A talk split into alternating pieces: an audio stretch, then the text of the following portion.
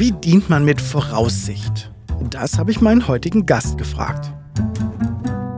Der Wald ist in der Geschwindigkeit, die wir von ihm abverlangen, eigentlich überfordert. Evolution geht nicht in 20 Jahre Klimawandel. Evolution geht über Jahrtausende. Also ich bin Peter Rabe, ich bin gelernter Förster und in Funktion Forstamtsleiter. Ich leite das Forstamt Grevesmühlen hier im Landkreis Nordwestmecklenburg und ich bin gerade vorgestern 53 geworden. Herzlich willkommen beim Klang des Dienstes. Mein Name ist Christoph Brosius und in diesem Podcast geht es um Menschen, denen es mehr Freude macht, andere zu unterstützen, als nur an sich selbst zu denken. Dienlich sein zu wollen, ist als Lebenseinstellung genau, was wir heute mehr brauchen als je zuvor. Und darum will ich dieser Einstellung, dieser dienenden Haltung hier auf den Grund gehen. Bei meiner Suche bin ich auf das Konzept der dienenden Führung gestoßen, also im Original Servant Leadership. Dessen Urheber Robert Greenleaf hat schon 1970 beschrieben, was sich aus seiner Sicht Führungskräfte fragen sollten. Was kann ich für die anderen tun, damit sie wachsen können und dabei gesünder, weiser und freier werden? Das war damals und ist auch heute noch eine radikale Perspektive. Ein Servant Leader, sagt Greenleaf, zeichnet bestimmte Eigenschaften aus. Voraussicht war für ihn dabei die zentrale Ethik. Voraussicht ist der Vorsprung, den die Führung hat, schrieb Greenleaf und erklärte, dass man dafür gleichzeitig Historiker, Analyst der Gegenwart und auch ein bisschen Prophet sein müsse. Wie klingt es, wenn man so mit Voraussicht dient? Um das aufzunehmen, sind wir für die heutige Folge in den Wald von Peter Rabe gefahren. Die Försterei hat er von der Pike auf gelernt und leitet heute ein Forstamt, das sich so um schlappe 16.000 Hektar Wald kümmert. Er erzählt mir davon, warum Nachhaltigkeit schon vor über 300 Jahren ein Begriff war in der Forstwirtschaft und was sie heute noch alles dafür tut. Ich lerne, wie man mit Daten aus dem Wald Erkenntnisse gewinnt und wie unser heutiges Denken und Handeln den Menschen von morgen dienen kann. Getroffen haben wir Peter in seinem gemütlichen Forsthaus.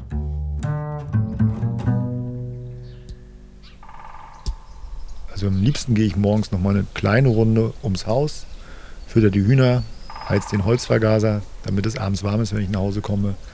Und dann geht es mit dem Auto so zehn Minuten, einmal durch die Kreisstadt, durch die ehemalige Kreisstadt Grevesmühlen.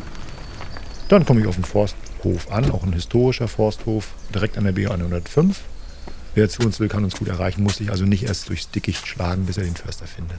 In der Regel ist es so, dass ich erstmal durch alle Zimmer gehe, meine Kolleginnen und Kollegen begrüße, sagen wir uns ein kurzes Gute Morgen und wenn es ein Wochenende gab, gibt es vielleicht noch den einen oder anderen Satz mehr. Ja, dann geht es ins Büro, einmal Fenster auf, frische Luft rein, den Rechner hochfahren, Platz nehmen und überlegen, was ist jetzt am wichtigsten. Aber am schönsten sind halt wirklich die Termine, wenn wir raus müssen, wenn mich also die Revierförster anrufen, mir irgendwelche Probleme zeigen wollen oder ich einfach auch mal so rausfahre. Also im Augenblick ist es wunderschön draußen. Ne? Es ist jetzt endlich mal wieder trocken. Wir haben zwar lange Jahre gar keinen oder viel zu wenig Regen gehabt.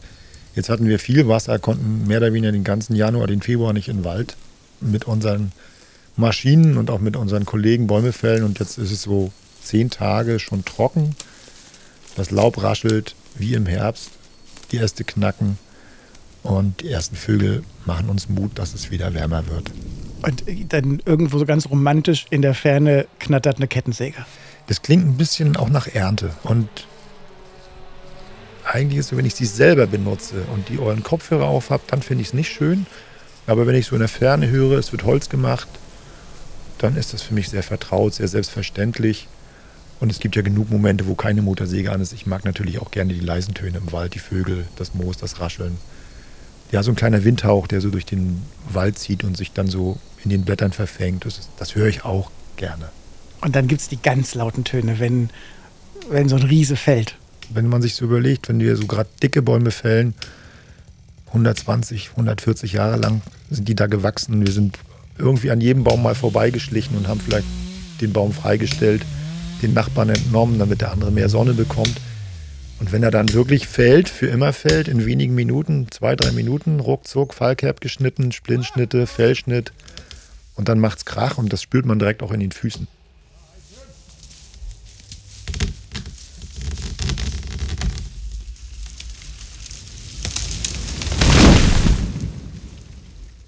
Und wenn er da liegt, ist es tatsächlich, ja, es, ist ein, es hat was Ehrfürchtiges. Es, ja, es ist halt ein Riese, der gestrickt wurde. Ne? Von all den Klängen, die die Försterei, die Forstwirtschaft, dein Arbeitsfeld ausmachen, hast du da einen Lieblingsklang? Wenn so im Frühling die ersten Kranichpaare im Wald ihr Revier suchen und dann so, das ist schon sehr früh, schon im Februar meistens hört man sie dann so, so rufen. Das ist schon sehr schön. Und ansonsten, was ich sehr schön finde, ist natürlich auch das Knistern vom Lagerfeuer. Das ist ja auch ein Teil unserer mm. Tätigkeit. Holz ist Sonnenenergie und wenn die sich dann beim Verbrennen wieder frei macht, so ein knisterndes Lagerfeuer ist auch was Schönes. Peter, es gibt das Bundeswaldgesetz. Was steht denn bitte da drin? Na, historisch dürfen wir nicht vergessen, dass der Wald ja mal in Gefahr war. Ne? Also vor rund 300 Jahren hat der gute, kluge Oberberghauptmann Hans von Karlowitz entdeckt, dass ohne Wald die Wirtschaft sich nicht dreht. Und er hat das Prinzip der Nachhaltigkeit entdeckt. Und das Bundeswaldgesetz und die Landeswaldgesetze haben im Kern das Anliegen, den Wald zu erhalten und zu schützen. Das klingt jetzt ein bisschen pathetisch, aber das muss man wirklich auch historisch verstehen. Und dann ist da natürlich ganz viel geregelt. Von der Anleihenpflicht für Hunde bis zum Recht, sich einen Handstrauß zu pflücken, äh, die Pflichten der Waldbesitzer. Warte, warte, warte. Ich ja. habe das Recht, auf eine ja. Wiese im Wald zu gehen und ein paar Primeln runterzuzupfen? Ja, auf die Waldwiese. Die Primeln bitte nicht, oh, weil. Primeln sind Schlüsselblumen und die sind geschützte Arten, die sollst du möglichst stehen lassen. Aber man darf sich tatsächlich so einen kleinen Handstrauß zum Beispiel an Zweigen oder so, da steht in unserem Waldgesetz drin, kann man sich aus, für den eigenen Bedarf einen kleinen Handstrauß pflücken. Das werde ich anwenden. Ja. Man muss ja aus diesem Podcast auch Wissen mitnehmen, dann will man praktisch in die Welt tragen. Ja, ich werde wirklich oft gefragt von Waldbesuchern oder wenn ich in Seminaren bin, wo es um Walderholung geht, Wald und Gesundheit und solche Themen, werde ich oft gefragt, ob die Leute zum Beispiel nachts in den Wald gehen dürfen. Oder ob sie quer durch den Bestand gehen dürfen. Und wir haben das hohe Gut, das ist in anderen europäischen Staaten wirklich schlechter geregelt. Wir sind historisch in Deutschland hier ganz besonders. Dieses allgemeine Betretensrecht des Waldes ist ein wirklich sehr, sehr wichtiges historisches Gut. Jeder, der Lust hat, darf, kann und ich sage sag sogar, sollte in den Wald gehen und ihn einfach genießen. Ne? Das steht bei uns im Landeswaldgesetz, steht es im Paragraph 28.4. Der Wald darf zum Zwecke der Erholung, das muss ich betonen, zum Zwecke der Erholung betreten werden. Ne? Also kein Quadfahren, kein Motocross, kein nix. Nicht zelten. Nicht zelten, kein Feuer machen, das steht dort alles drin. Aber eben gerne reingehen und träumen, spüren, Sport machen, kann man alles machen. Und dafür ist der Wald offen. Und zwar 24 Stunden am Tag, das ganze Jahr. 32 Prozent der Fläche von Deutschland sind Wald. Und dann musste ich einmal so stutzen, weil ich glaube, wenn mich einer gefragt hätte, hätte ich das nicht gedacht, dass das tatsächlich so viel ist. Und habe natürlich dann ein bisschen spezifischer geguckt, weil wir hier in Mecklenburg-Vorpommern sind. Wie ist das hier? Das ist ein bisschen unter Bundesdurchschnitt, so fast 25 Prozent, fast, ein, mhm. fast ein Viertel. Ähm, das sind also 500.000 Hektar Wald nur in Mecklenburg-Vorpommern. Mhm. Das ist ja hier historisch bedingt. Ne? Also im Grunde wäre fast die gesamte Fläche die gesamte feste Erdoberfläche hier in Mecklenburg-Vorpommern wäre eigentlich Wald. Ne?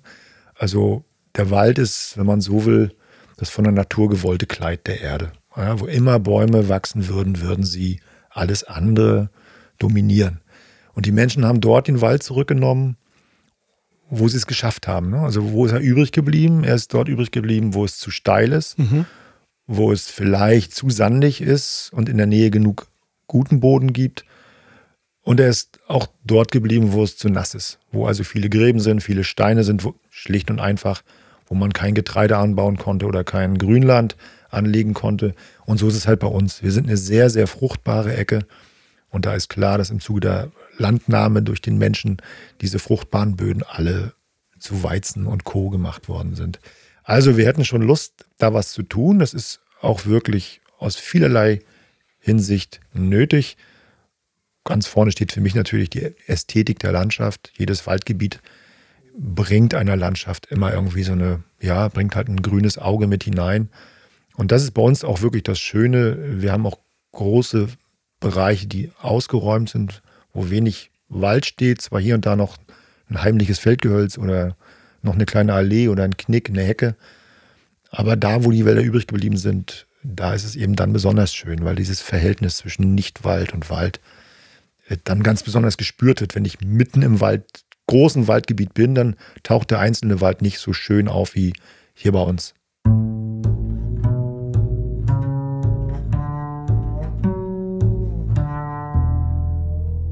Der schönste Begriff, den ich gefunden habe, der für mich so als erster Leitstern für heute steht, ist der Forstdienst. Das fängt an bei einem Forstwirt, die, was macht, was macht so ein Forstwirt, eine Forstwirtin? Ja, die hießen bei uns früher einfach Waldarbeiter, heute heißen sie Forstwirt.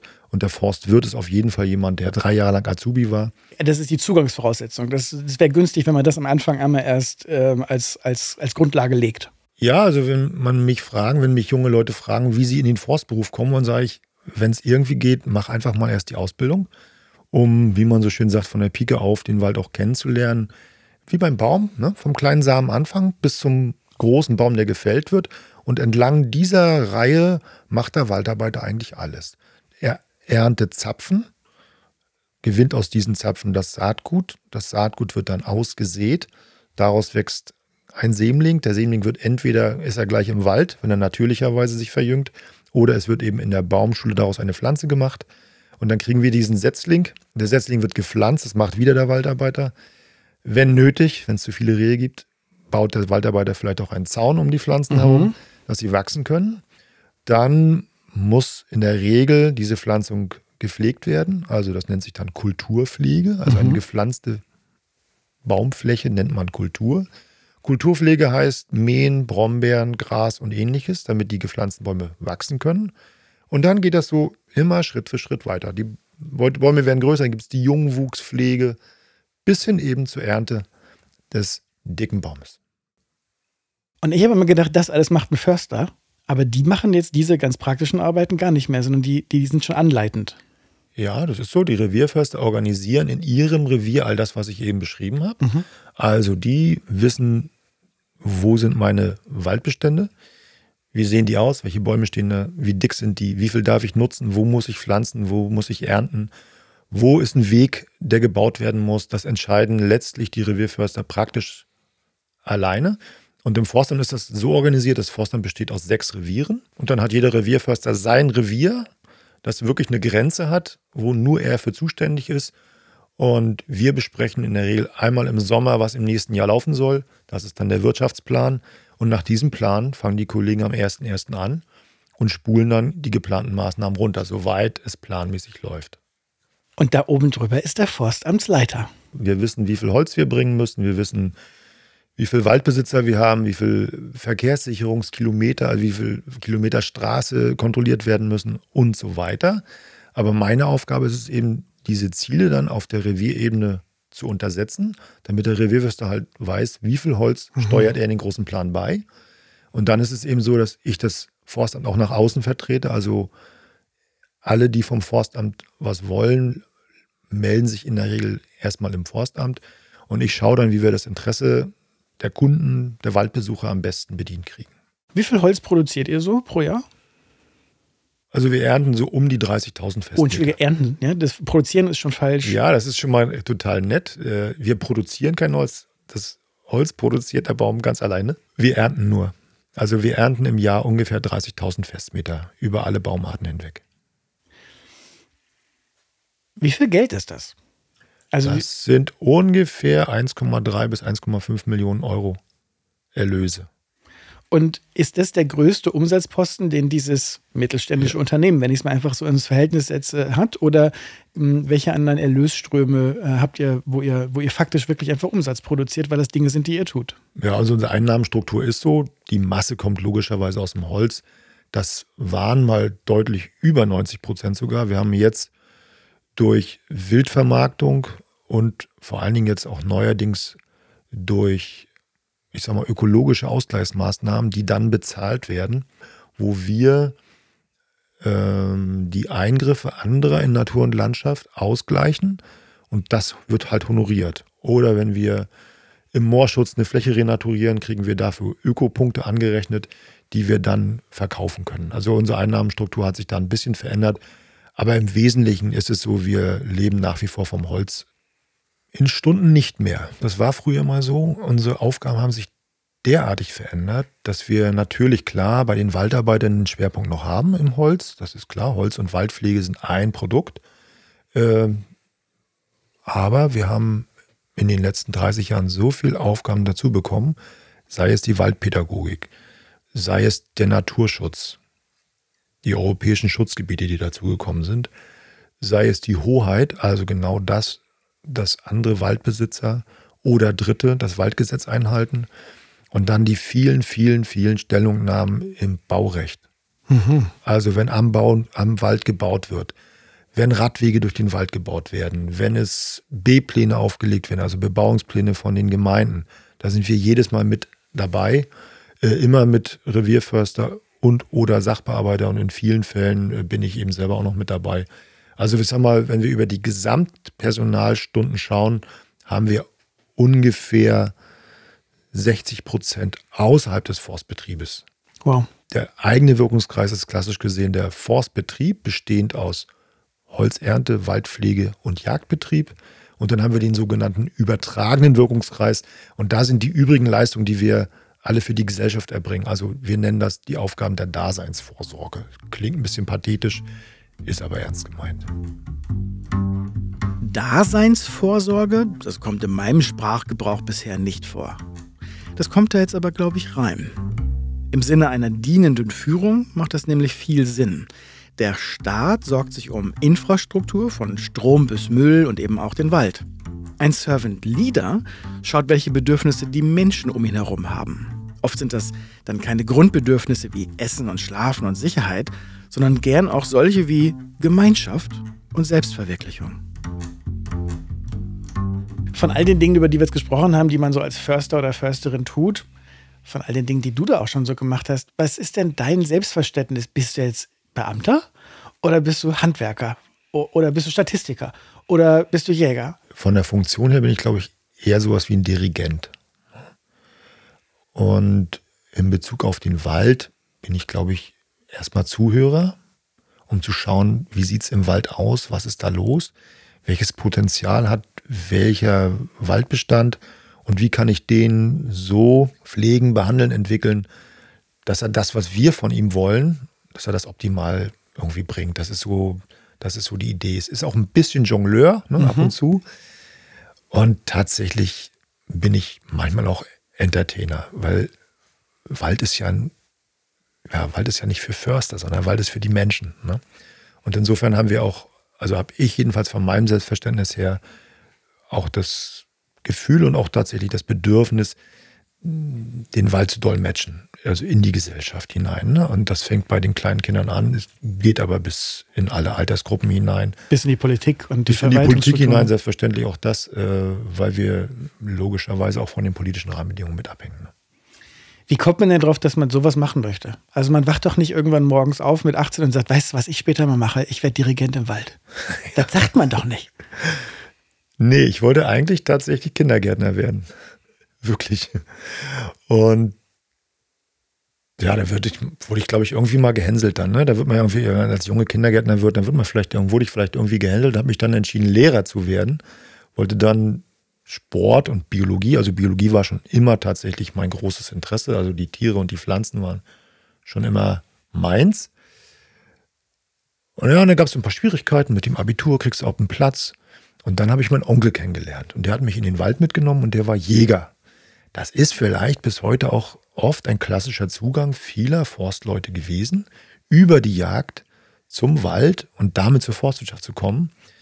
Und deshalb ist das manchmal auch so ein bisschen ambivalent. Ja? Wenn ich nämlich als Jäger mit Jagdinteressen zum Wald komme und zur Forstwirtschaft, dann kann daher passieren, dass dieses ursprüngliche Jagdinteresse so dominant ist, dass vielleicht das, was wichtiger ist, der Wald und seine Nutzung, ins Hintertreffen gerät. Das mhm. ist also tatsächlich nicht ganz, nicht ganz ohne.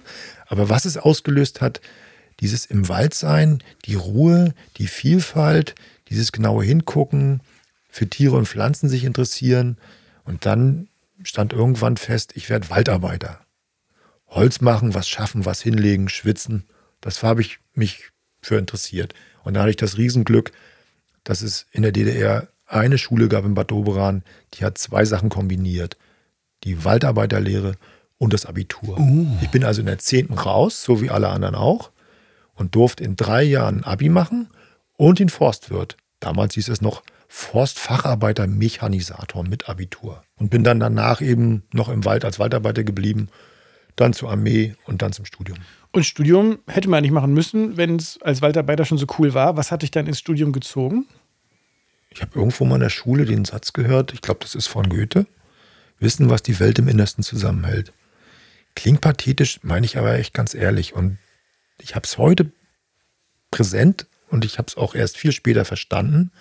Und es ist wirklich so, wenn du Forst oder wenn du Wald studierst und Forstwirtschaft dazu packst, dann hast du zwei Dinge. Du hast einmal Natur, Ökologie und da steckt alles drin. Also wir haben uns mit Wasser beschäftigt, wir haben uns mit der Erde beschäftigt, wir haben uns mit Geologie, wir haben die Gesteine kennengelernt, wir haben die Pflanzenarten kennengelernt. Ich habe komplett Zoologie dazu gehabt.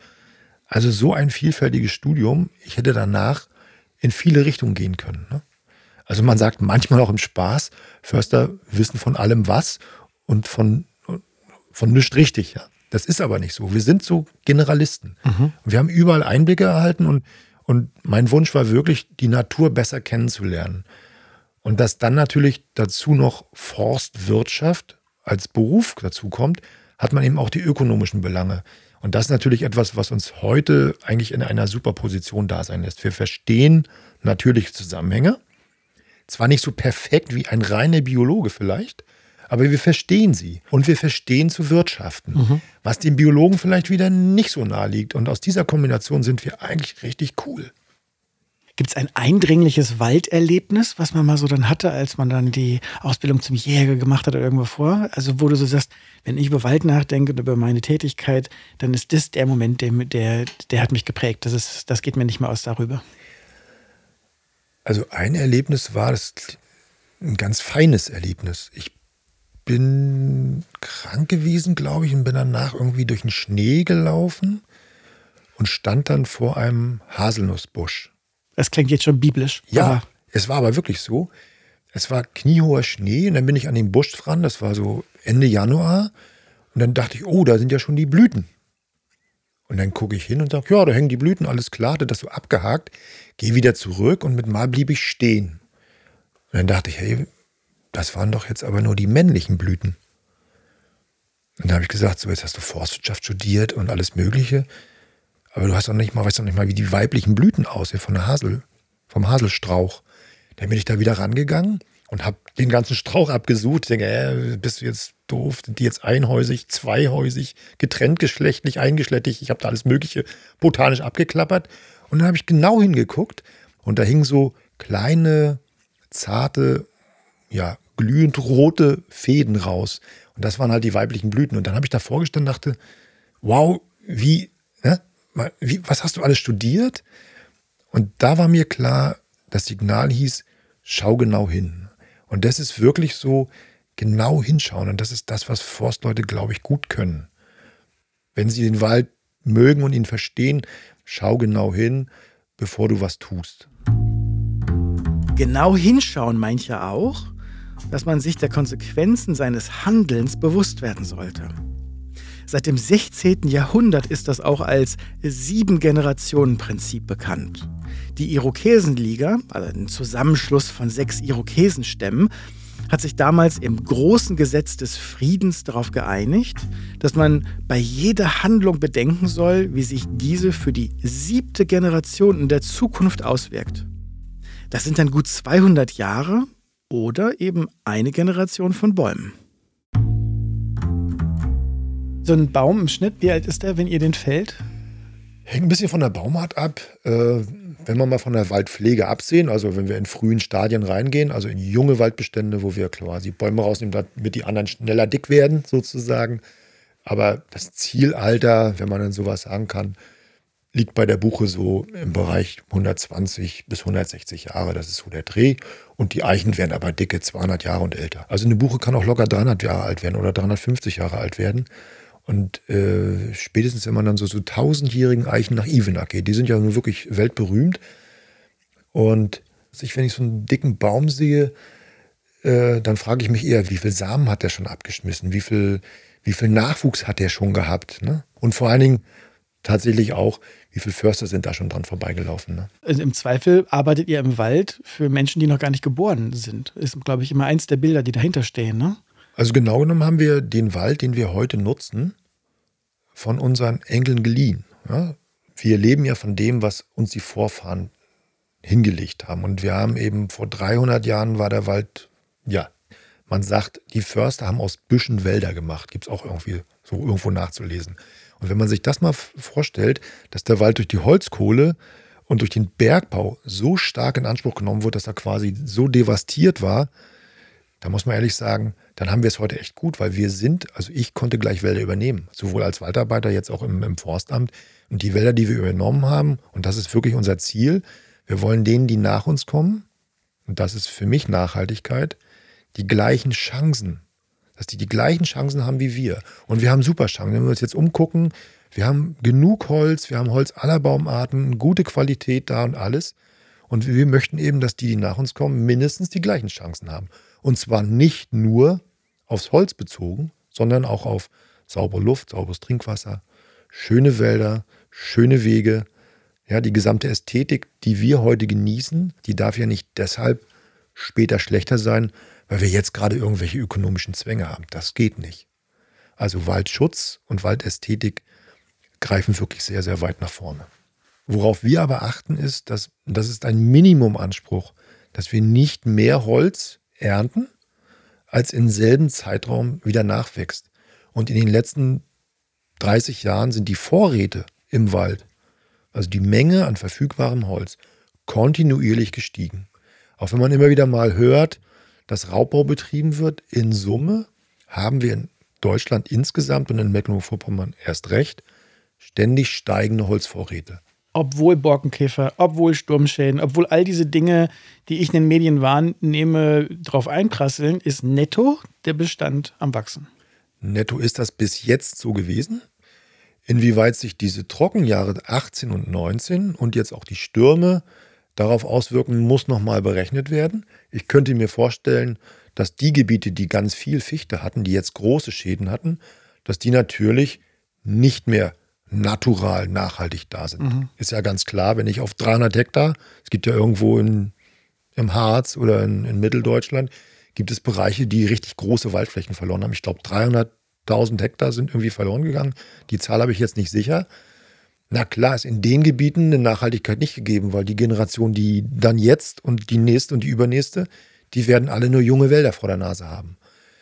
Bei uns im Forstamt ist es so, dass wir steigende Vorräte haben. Und selbst so ein Sturm oder so ein Orkan, wie wir ihn jetzt hatten, der hat uns natürlich 10.000 Festmeter hingelegt. Aber wir schlagen 30.000, dann ist klar, dass wir eben auf die Bremse treten und jetzt erstmal nur das Hartholz aufarbeiten und nicht mehr nutzen, als wir uns nachhaltig leisten dürfen. Dafür gibt es ein dickes Buch für jeden Bestand, also für jeden Waldbestand, eine Zeile mit Baumart, Durchmesser, Höhe, Schlussgrad, also ist er voll bestockt oder weniger bestockt. Das Na? nennt sich Forsteinrichtung, klingt ein bisschen trocken, aber ist im Grunde eine Bonitur, wo wir wissen, was wir haben. Und nur wer weiß, was er hat, das ist ja so im richtigen Leben, der weiß auch, wo es hingehen kann. Und das gilt individuell. Wenn ich selber weiß, was ich habe und was ich bin, dann weiß ich auch, wo ich mich hinentwickeln kann. Und so ist das mit dem Wald auch. Und wir haben ja jetzt keine konkrete Ahnung, welche Bedürfnisse haben die Menschen in 50, 60, 70 Jahren. Aber spricht sehr viel dafür, dass die Menschen in 70 Jahren Wälder brauchen für die Erholung. Es spricht sehr viel dafür, wenn wir auf die Energieseite gucken, dass wir Energie brauchen, wo der Wald uns was liefern kann. Und ich glaube auch, dass der Mensch auch in 50, 60 Jahren irgendwo sein Hauptbetten will. Also die werden irgendwie ein Bett brauchen, sie werden irgendwie Dachstühle brauchen.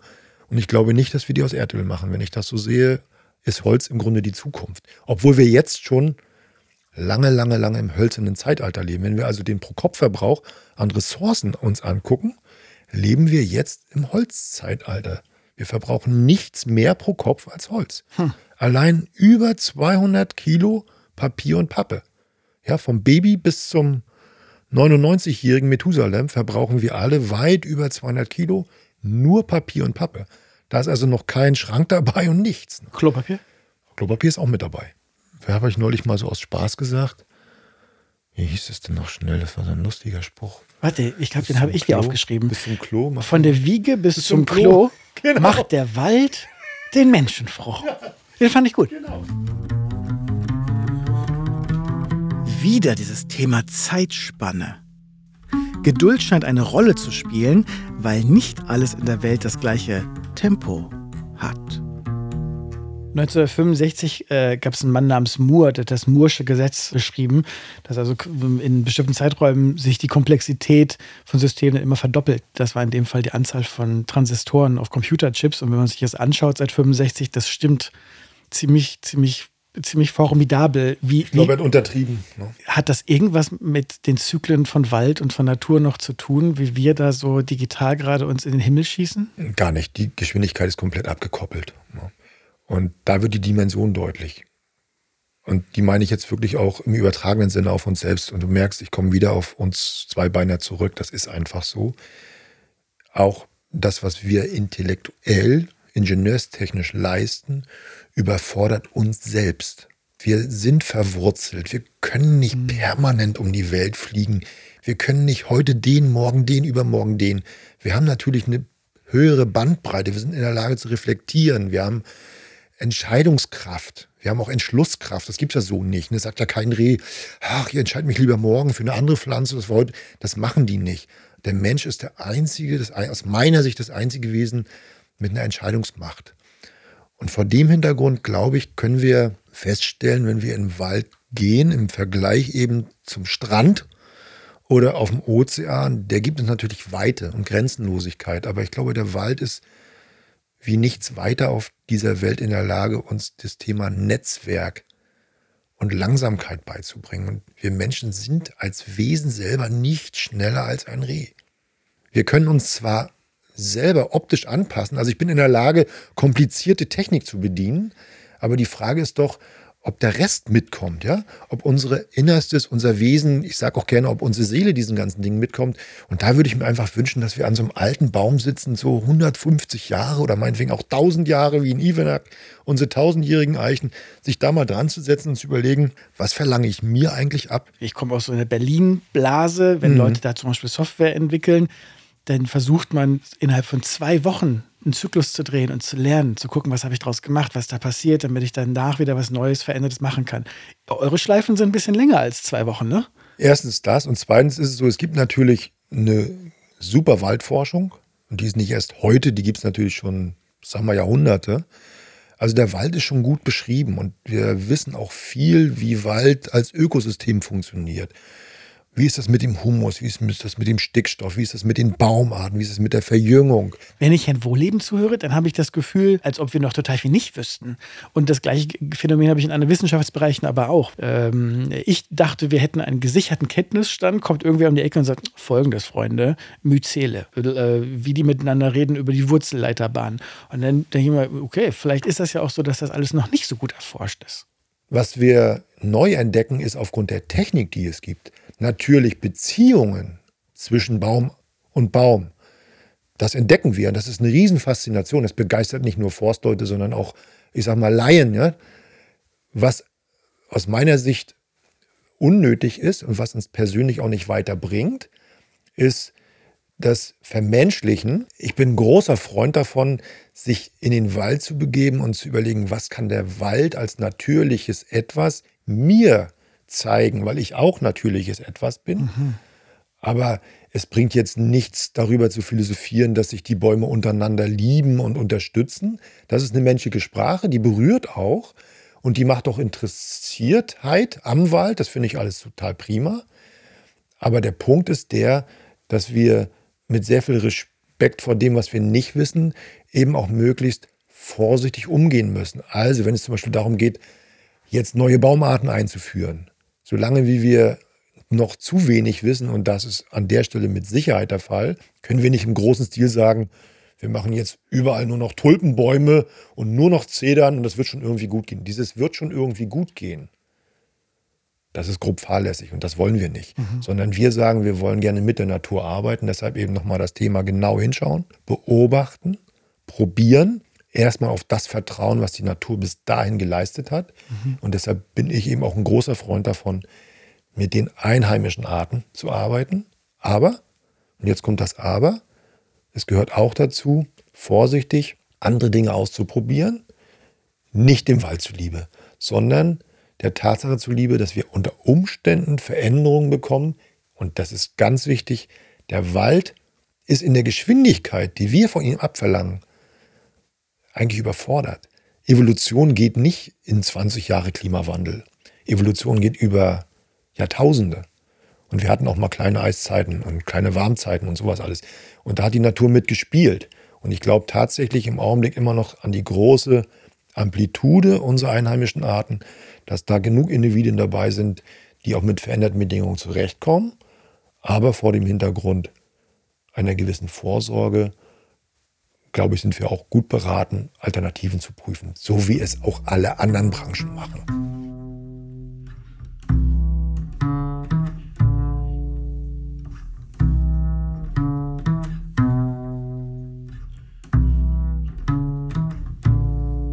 Daten erheben, genau gucken, was ist, extrapolieren, was in Zukunft sein könnte. Mhm. Helft ihr der Gegenwart auch irgendwie resilienter zu sein, sich besser, also wie so ein Booster-Shot? Ich meine, das sind ja die Worte unserer Zeit heute eigentlich. Ne? Also der Booster-Shot ist für mich aktuell, das ist tatsächlich so, sind die Gesundheitswirkungen. Ne? Nachgewiesen ist, die Gesundheitswirkung des Waldes ist höher als sonst wo. Also sie ist höher als in der Sauna, sie ist höher als im Stadion, Sie ist höher als auf dem Sofa.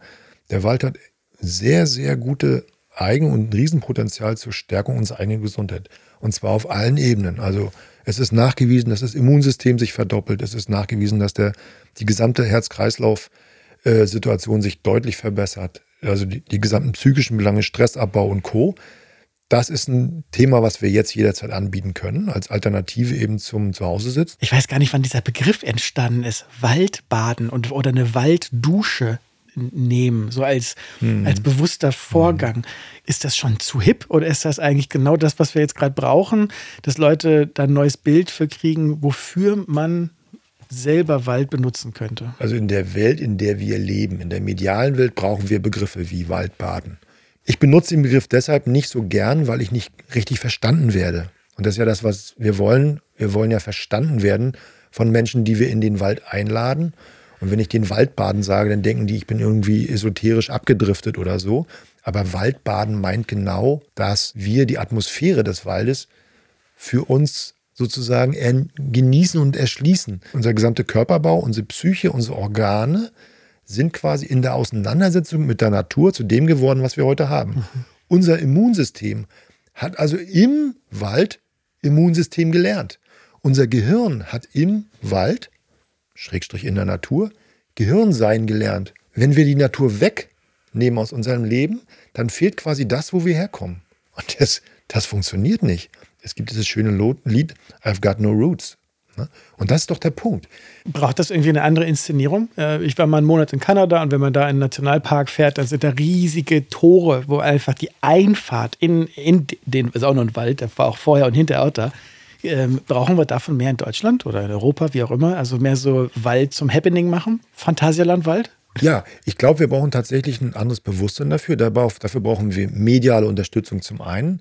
Aber was wir eben nicht brauchen, und das ist, das wäre genau verkehrt, wenn der Wald zur Piepshow wird, dann sind wir ja wieder nicht in unserem Ursprung dort. Dann sind wir wieder nur auf Spaß, auf Mono, auf Scheuklappe unterwegs. Das heißt, wo ist hier der nächste Kick? Und im Wald geht es nicht darum, von Kick zu Kick zu springen, wie beim Computerspiel, sondern es geht darum, sozusagen sich selbst als Lebewesen unter Lebewesen zu erleben. Und da heißt es, da müssen wir jetzt nicht Om machen, und, und irgendwie ganz besondere Dinge tun. Aber es ist halt ein Unterschied, ob ich mit Kopfhörerstöpseln durch den Wald jogge. Das kann ich rein theoretisch auch durch einen Plastewald. Das, was wir im Alltag tun, mal zu durchbrechen, Handy aus, langsam gehen, zu Dingen hingehen, sich Dinge angucken, verweilen und vielleicht mal drüber nachdenken, warum habe ich das jetzt gerade gefunden und warum findet jemand anders, der denselben Weg geht, und das ist höchst spannend, wenn wir beide durch den Wald gehen und ich sage, du gehst von der dicken Buche bis zur dicken Eiche, die 100 Meter. Ich gehe durch und du gehst durch. Und wir erzählen uns die Nachrichtengeschichte, was wir gesehen haben. Erzählst du mir eine komplett andere Story als ich. Uh, das probiere ich mal. Finde ich Das machen wir. Ich lade dich dazu wirklich ein. Das machen wir. Und dann werde ich dir auch erklären, warum, wenn du magst, warum du eine andere Story erzählst als ich. Das hat nämlich mit uns selber zu tun. Und das ist Wahrnehmung. Und die geht uns leider Gottes ab. Wir sind genau genommen von morgens bis abends in unserer Wahrnehmung permanent nach außen orientiert. Wir müssen Schilder sehen, wir müssen Ampeln sehen, wir müssen Computer sehen, wir müssen beim Computerspiel sehen, wer, wo ist mein Gegner und was muss ich jetzt alles schnell machen. Und das geht halt nicht in Resonanz mit uns selbst. Wenn wir aber im Wald sind, haben wir die Chance, weil wir anders drauf sind. Gedacht habe ich eben, ähm, was könnt ihr machen, damit der Wald resilienter wird? Ja. Geantwortet hast du, was kannst du machen, damit Menschen resilienter werden? Hör mal, denkst du eigentlich zuerst immer an Menschen, wenn ich Wald frage? Ja, das denke ich tatsächlich. Ja? Warum? Wa- Wie, warum ist das so? Also der Wald braucht uns nicht. Ne? Wir tun immer so, dass wir den Wald retten müssen und so. Der Wald selber braucht uns nicht, sondern wir hängen von ihm ab. Und meine große Hoffnung ist, dass aus der Erkenntnis heraus, wie wichtig Wald ist fürs eigene Leben, fürs eigene, für die eigene Gesundheit, für den eigenen Kaminofen, fürs eigene Bett, fürs Kinderspielzeug, wofür auch immer, dass daraus der Umkehrschluss sich ergibt, wie muss ich mich verhalten, nicht im Wald Müll wegschmeißen und so, das ist, glaube ich, klar. Darüber brauchen wir nicht reden. Aber wie muss ich mich im Sonstigen verhalten, damit es meinem Retter, dem Wald, gut geht? Und diesen Paradigmenwechsel, den müssen wir hinkriegen. Denn wir haben ja bis jetzt, die letzten 200, 300 Jahre, haben wir ja geglaubt, wir objektivieren die Natur, indem wir der Natur Werte zuschreiben. Du bist ein Flurstück, du kostest 10.000 Euro oder 10.000 D-Mark oder 10.000 Dollar. Das heißt, durch die Objektivierung der Natur haben wir uns von der Natur distanziert. Wenn wir aber kapieren würden, dass wir von der Natur als Subjekt abhängen, dann würden wir ihm ja nicht das zumuten, was wir ihm zumuten. Aus Selbstschutz, ne? Aus Selbstschutz, ja? Wirklich zu erkennen, dass wir ihn brauchen und dass wir uns dann innerhalb des Waldes und außerhalb des Waldes so verhalten, dass es dem Wald besser geht als jetzt. Das ist doch, glaube ich, der Weg. Alles andere, mal ein bisschen Müll sammeln im Wald ist auch wichtig, klar. Aber das rettet den Wald nicht.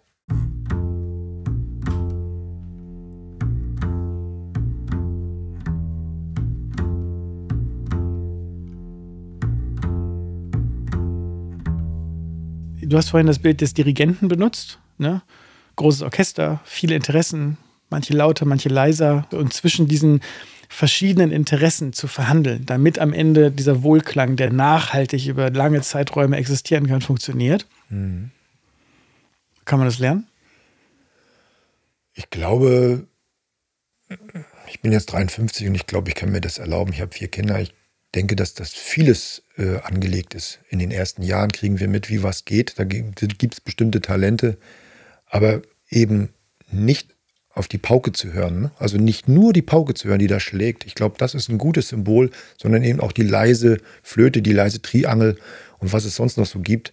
Ähm, ich glaube, dafür braucht man Gespür. Und das entwickelt sich wahrscheinlich ganz früh. Natürlich kann man auch das eine oder andere lernen, aber ich bleibe gern dabei. Wenn du genau hinschaust, bist du auch in der Lage, genau hinzuhören. Und der Dirigent, der weiß ja, was gespielt werden soll, möglichst. Ne?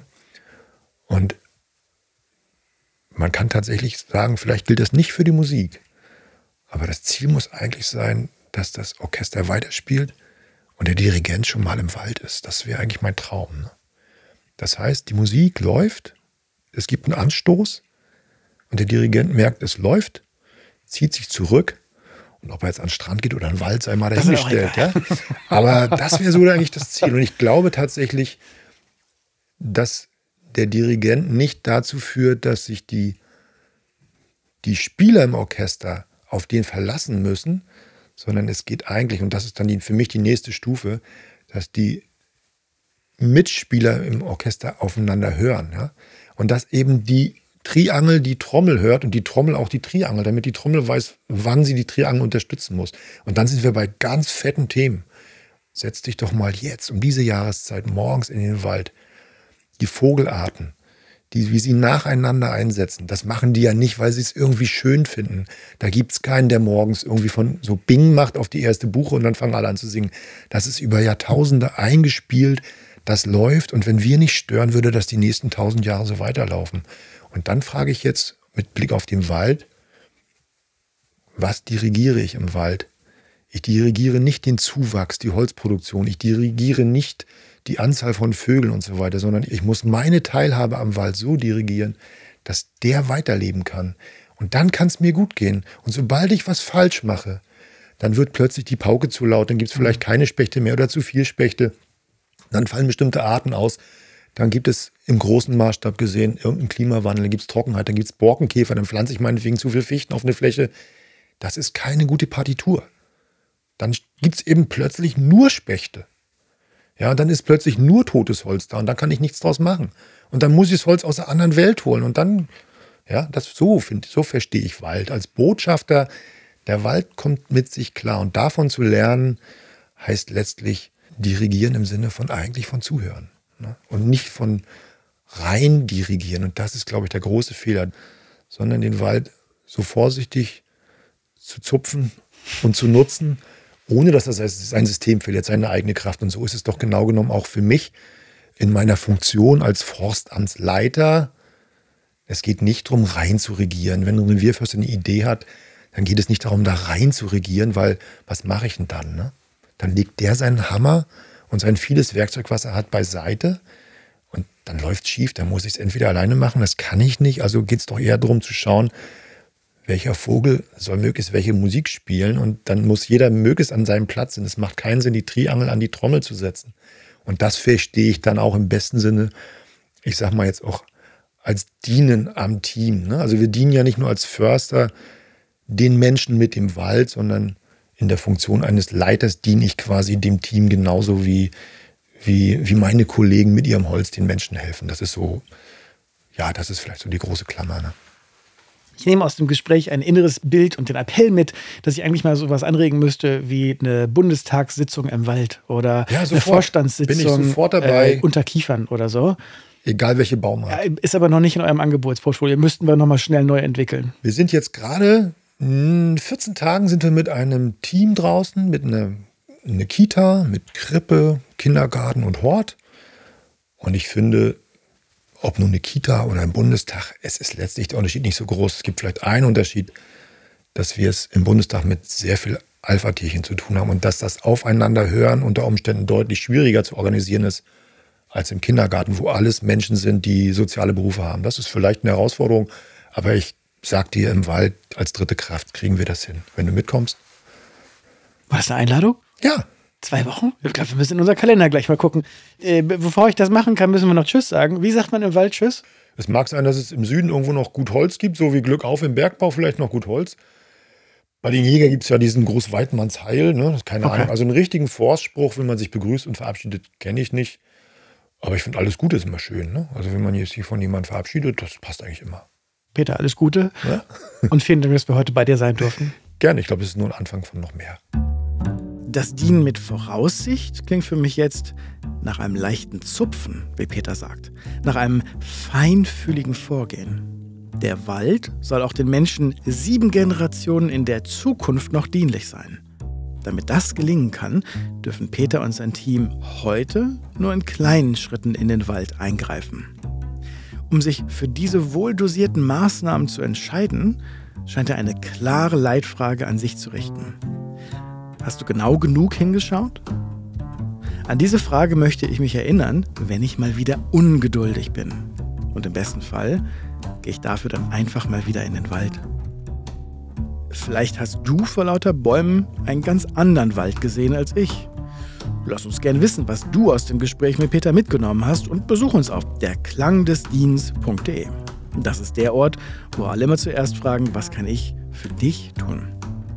Den Link zu unserer kleinen Gemeinschaft und den Weg zum Forstamt Grevesmühlen, den findest du auch in den Shownotes. Der Klang des Dienstes ist eine Produktion von Fail Better Media. In der Redaktion dienen Caroline Braun und Georg Dahm. Unsere Titelmelodie kommt von Clemens Gutjahr. Mein Name ist Christoph Brosius und ich freue mich, wenn wir uns bald wieder hören. Bis zum nächsten Mal. Alles Gute.